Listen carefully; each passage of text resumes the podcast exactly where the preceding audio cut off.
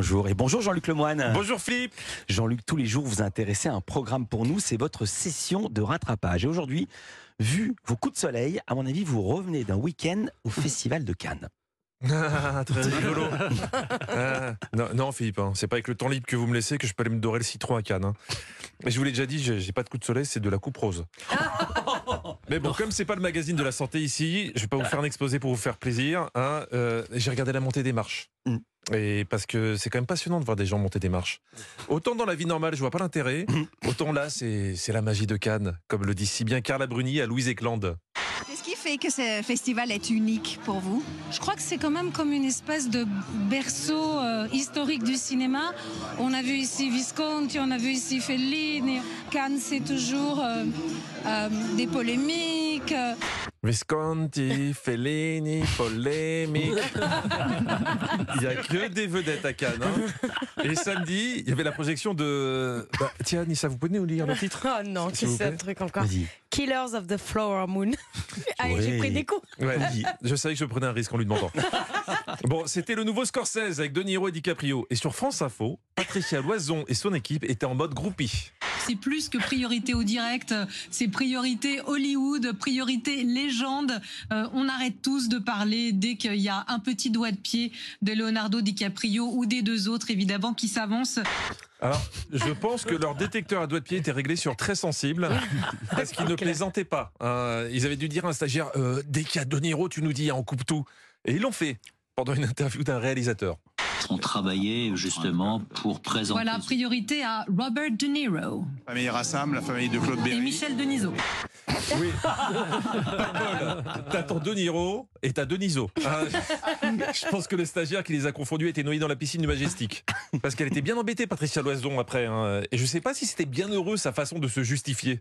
Merci Louise et Michel Denisot sera sûrement content qu'on l'ait confondu avec Robert De Niro. C'est un lapsus, euh, mais dans le bon sens.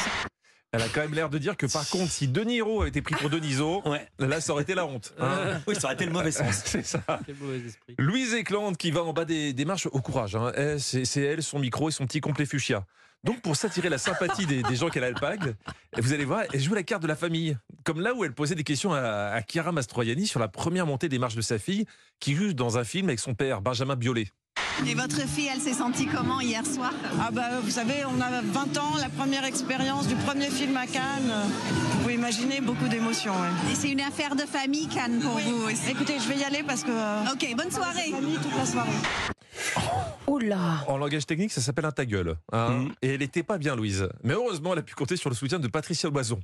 J'espère que je ne l'ai pas vexée. Non, vous étiez parfaite. Elle est peut-être un peu. euh, ah, c'est Chiara Mastroianni, quoi, une dynastie du cinéma. On lui pardonne.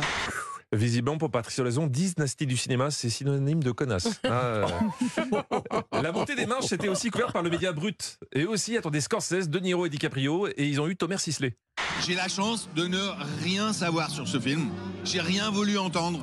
Je- je- J'arrive totalement vierge. Je vais découvrir. euh, voilà, je, je pense que je vais prendre une, une jolie claque parce que, parce que j'en attends rien.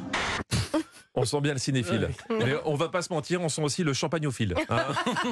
C'est- C'est une jolie façon de dire qu'il est venu pour se mettre une petite caisse gratos. Mais au moins, c'était l'occasion pour lui de nous partager son amour du cinéma. Ton De Niro préféré Ah, ah, ça, c'est super dur, ça. Waouh, waouh. Ah, j'ai pas de réponse à ça. Waouh. Il y a des gens qui réussissent à répondre à cette question. Oui, il y a des gens. C'est une question ouverte, hein, donc tu peux répondre n'importe quoi, personne n'ira vérifier. Mais Thomas nous a prouvé ensuite qu'il s'y connaissait pas mal et qu'il n'était pas venu à la soirée par hasard. Je veux dire, ce qui est super étonnant quand même, c'est pour quelqu'un de ma génération qui a grandi, entre autres avec les films de Scorsese et de Niro, c'est de se dire qu'aujourd'hui, Leonardo DiCaprio a tourné plus de films avec euh, Scorsese que de Niro. Non? Alors, quand tu termines ta phrase par non, ça sent pas bon. C'est comme quand tu dis mais on était quand même heureux tous les deux. Non Pendant que tu te fais larguer, c'est à peu près ça. Tu connais la réponse. Non, c'est 10 pour Scorsese et De Niro et 6 pour Scorsese et DiCaprio. Ah. Ok, autant pour moi, j'ai dit de la merde. Il aurait dû répondre à la question sur De Niro. C'était plus simple. Hein il s'est foutu dedans, mais tout seul.